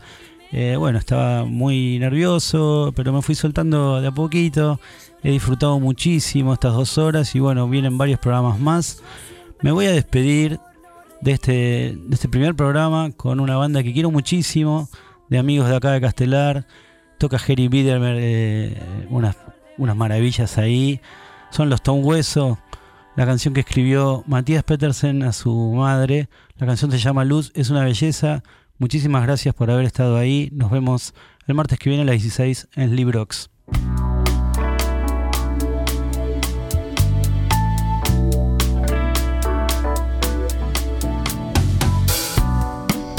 Tal vez será que me perdí.